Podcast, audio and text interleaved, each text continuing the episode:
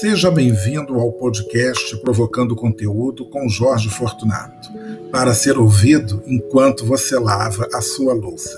A nossa conversa garante muitos papos aleatórios, multitemas, cultura, viagens e o que mais surgir na minha cabeça. A ideia aqui é falar de A a Zinco, chegando ou não às devidas conclusões. Ficou confuso? Então é aqui o seu lugar.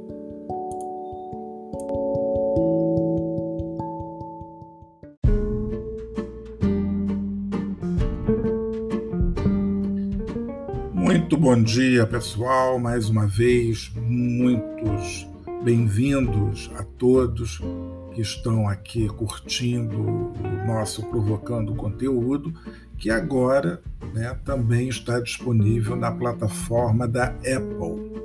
Fiquei sabendo disso ontem e está aqui no Apple Podcasts, né, já está disponível todos os 32 episódios da nossa saga então, por favor, venham prestigiar também o Provocando Conteúdo nesta plataforma. Ainda não estamos disponível no Deezer, mas você escuta no Apple Podcasts, no Google Podcasts, no Spotify. Uh, tem mais umas outras aqui também que não são lá muito conhecidas, mas tem a Anchor. Então, estou dando essas aí, que são as mais conhecidas para você divulgar, ouvir. E você pode também né, mandar é, mensagens de voz. Né? Tem você entrando pelo aplicativo do Anchor ou até pelo computador é, na nossa página. Né, do, o endereço é, tá aqui, é Anchor, A-N-C-H-O-R, Anchor.fm barra Jorge, tracinho Fortunato 9 é você entra lá na página, você pode deixar uma mensagem de voz, pode ouvir no Spotify, enfim, como você quiser, e vai ser um prazer a gente conversar também por aqui. Podcast tem uma coisa interessante que ele não deixa, quer dizer, não deixa, não tem ali onde você dá like, pelo menos nas plataformas que eu vejo, Spotify, não sei como é no Deezer, ainda vou dar uma olhada mas não tem assim avaliação, não, enfim, não sei como é, faz avaliação. Estou aí engatinhando ainda. Bom, como você sabe, esse podcast aqui não é muito profissional, ele é um hobby, né? Quem sabe uma hora ele vira profissional, hein? Será que alguém vai me escutar, vai querer, é, vai ficar interessado pelo meu provocando conteúdo? Mas, enfim, enquanto a, a plataforma XYZ não me descobre, a gente vai batendo esse papinho, porque isso daqui eu criei para a gente bater um papo. Eu estou gostando porque eu não perco mais muito tempo agora em outras plataformas. Gosto muito do Twitter, ainda estou lá de vez em quando comentando, escrevendo. Agora tem outras que é muita dor de cabeça, qualquer assunto muita polêmica, muita polarização. Isso daqui vai ficar uma loucura do final do ano para o ano que vem. Se vocês devem estar imaginando né, como vai ser isso. E aí a gente vai aqui provocando conteúdo né, e falando de coisa boa. E como eu tenho falado sempre aqui, colocando algumas coisas que eu faço e que é, gosto de compartilhar com vocês, ontem é, eu descobri uma série é, que estreou há poucos dias né, na Netflix. Então, acho que todo mundo hoje em dia já tem Netflix, né? seja pelo plano de TV a cabo, ou seja, enfim, por onde for, né? ou de um amigo, você vai ter lá o Netflix. E vale muito a pena dar um confere numa série italiana, né? chamada Generation 56K. Então, se eu fosse falar tudo em inglês, né, ficaria Generation 56Q. Mas aí, bom, nem sei se eu pronunciei correto. Ou você pode ler abrasileirado mesmo, Genera Generation 56K. É uma série é, original, né, encomendada à, à TV italiana pela Netflix, estrelada por um quarteto né? É, são uns, uns atores né, que eles já tinham é, um grupo, na verdade, que fazia, que faz ou ainda fez, que fez ou ainda faz muito sucesso no YouTube, chamado de Jacal. Eles são um grupo de, de comediantes né, italianos e fizeram muito sucesso, né? Aí há mais de uma década, fizeram filmes, etc. Então, são eles que estrelam essa peça. Então, essa peça não, essa série. Então a série, na verdade, ela é voltada para esse público com mais de 30 anos. Então eu estou muito bem encaixado nesse grupo aí de mais de 30 anos. E gira em torno né, de um grupo de adolescentes que, no final das contas, ficaram sobrecarregados com a chegada da internet no início da adolescência.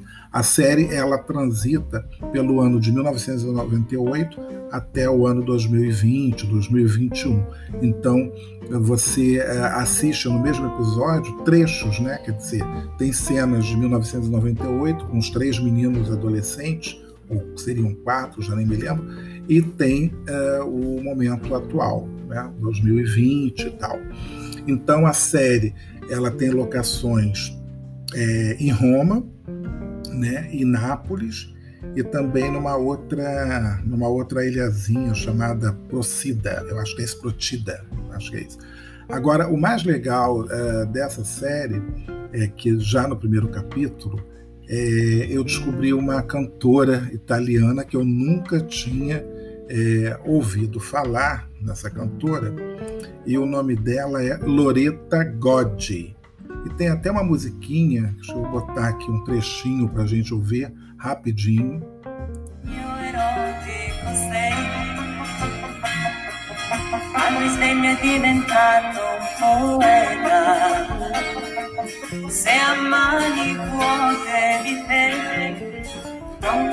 più.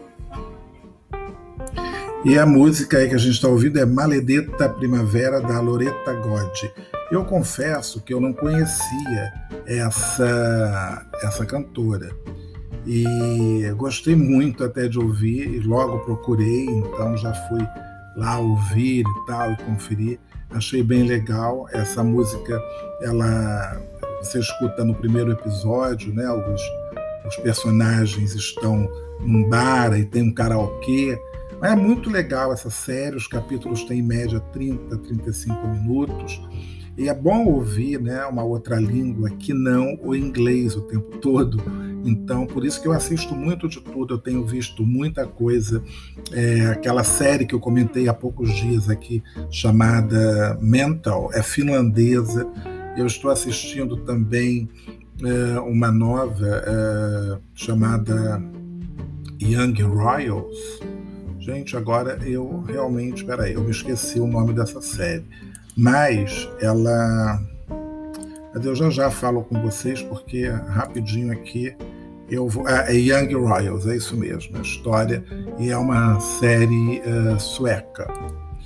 Então, uh, vale a pena ver, e é muito divertida, é muito melhor do que uma outra série que eu estava vendo italiana, que eu abandonei pelo meio, também nem me lembro mais o nome. Agora, essa Generation 56K Vale muito a pena ver pelo primeiro episódio. Eu já curti assim demais. Então, fica aí a minha recomendação. E ainda uh, outro dia, né, eu estava vendo muita coisa que eu fico trocando também. É, eu saio do streaming, vou para TV, vou para TV e tal. E numa dessas, né, zapeando, eu também tenho uma mania. Isso daí era uma coisa que eu fazia muito no passado. Eu acordava, mas isso eu fazia de manhã. E curiosamente sempre tinha um filme passando e eu pegava aquele filme ali pela metade e ia. E aí eu ia direto ouvi, eh, vendo, né?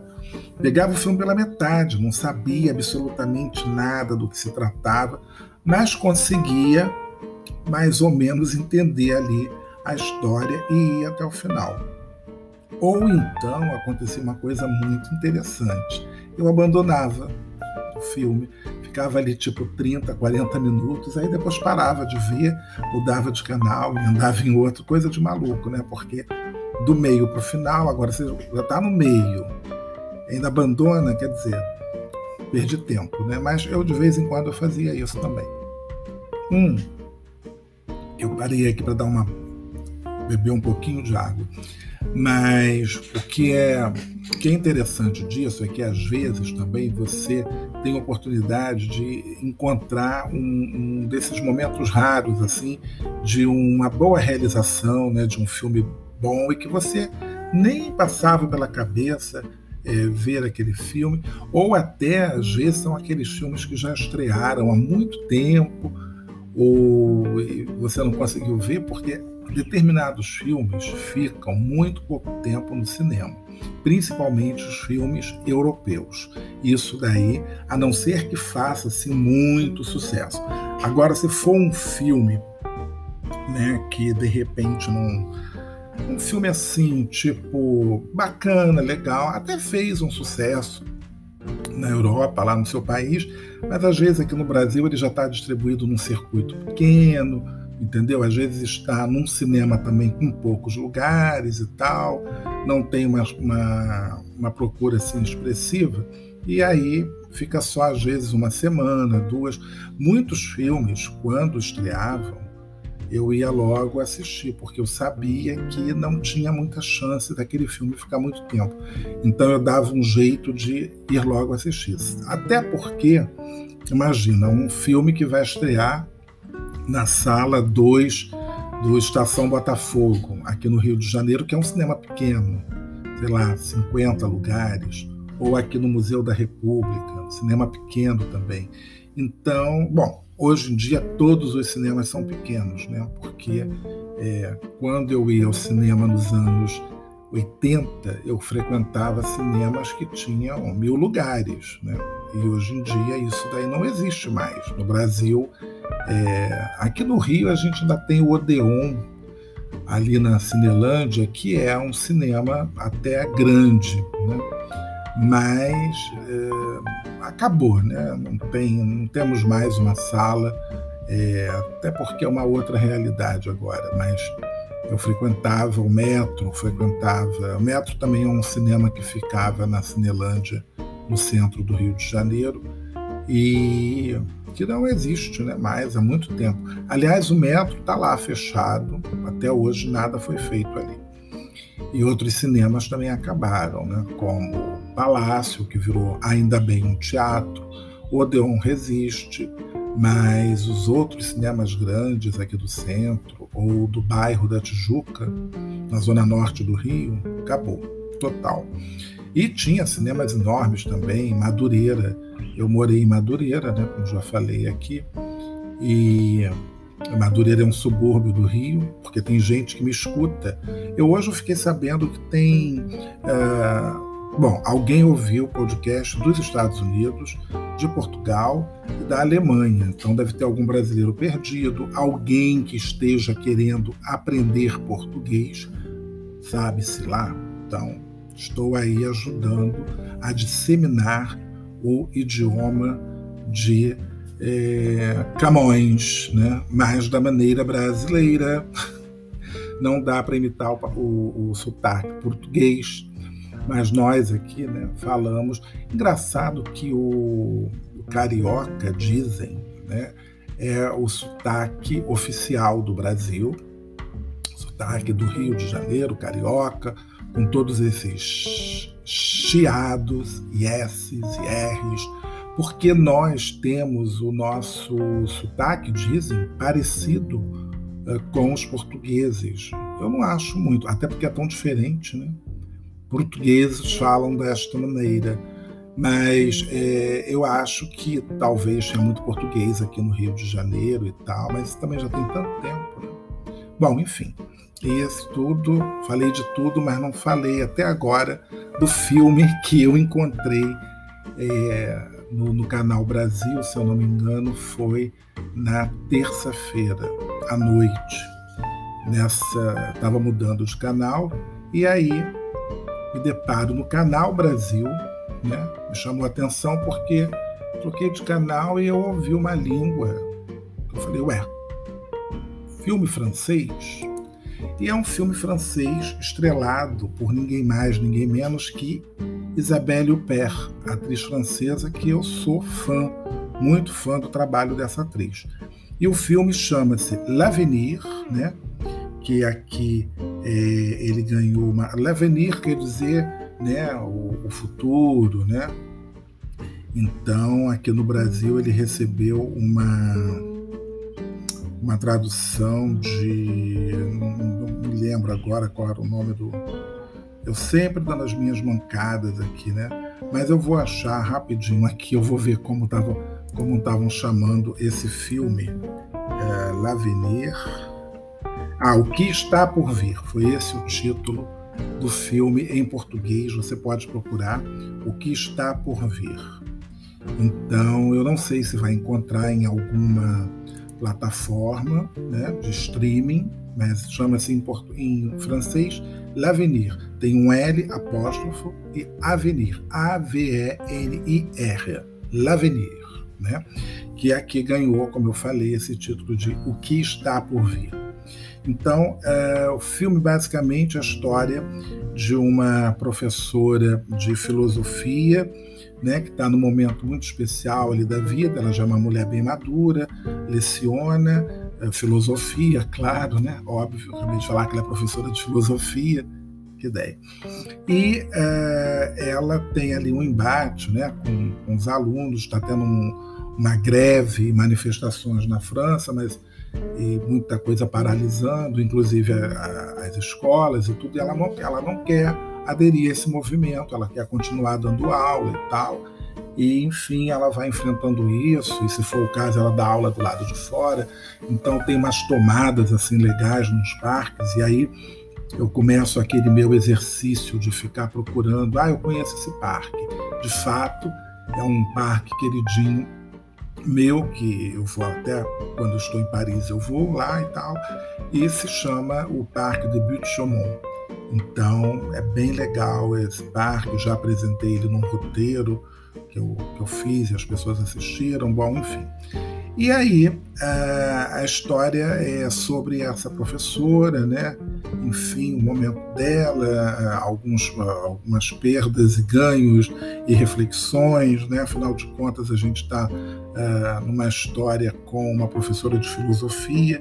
Então, Além, né, claro, da filosofia, o filme também fala muito de amor, desamor, de romantismo, e ela é, e ela tem assim momentos de, bom, não posso dar spoiler, né? Mas ela faz, digamos assim, uma busca, né, interna e vai questionar muitas coisas e tal. Então é um filme assim bem interessante que tem um final assim maravilhoso, né? Que é o tipo do final que eu gosto, né? Que são aquele final inesperado mesmo, né? Que você olha e o filme acabou. Então assim você fica imaginando ali o que, que vai o que, que vai ser ali daquelas pessoas. Você vê que o, a personagem ela vai se encaminhando, né? De uma maneira o que eu admiro muito nessa personagem, Nathalie da Isabelle Huppert, é que ela, apesar de tudo, ela tenta se manter forte, né? ela é muito racional, né? ela passa por uma situação, mas ela mantém ali os pés no chão, ela é prática, muito racional, e ela vai é, sobreviver ao que ela está enfrentando, né?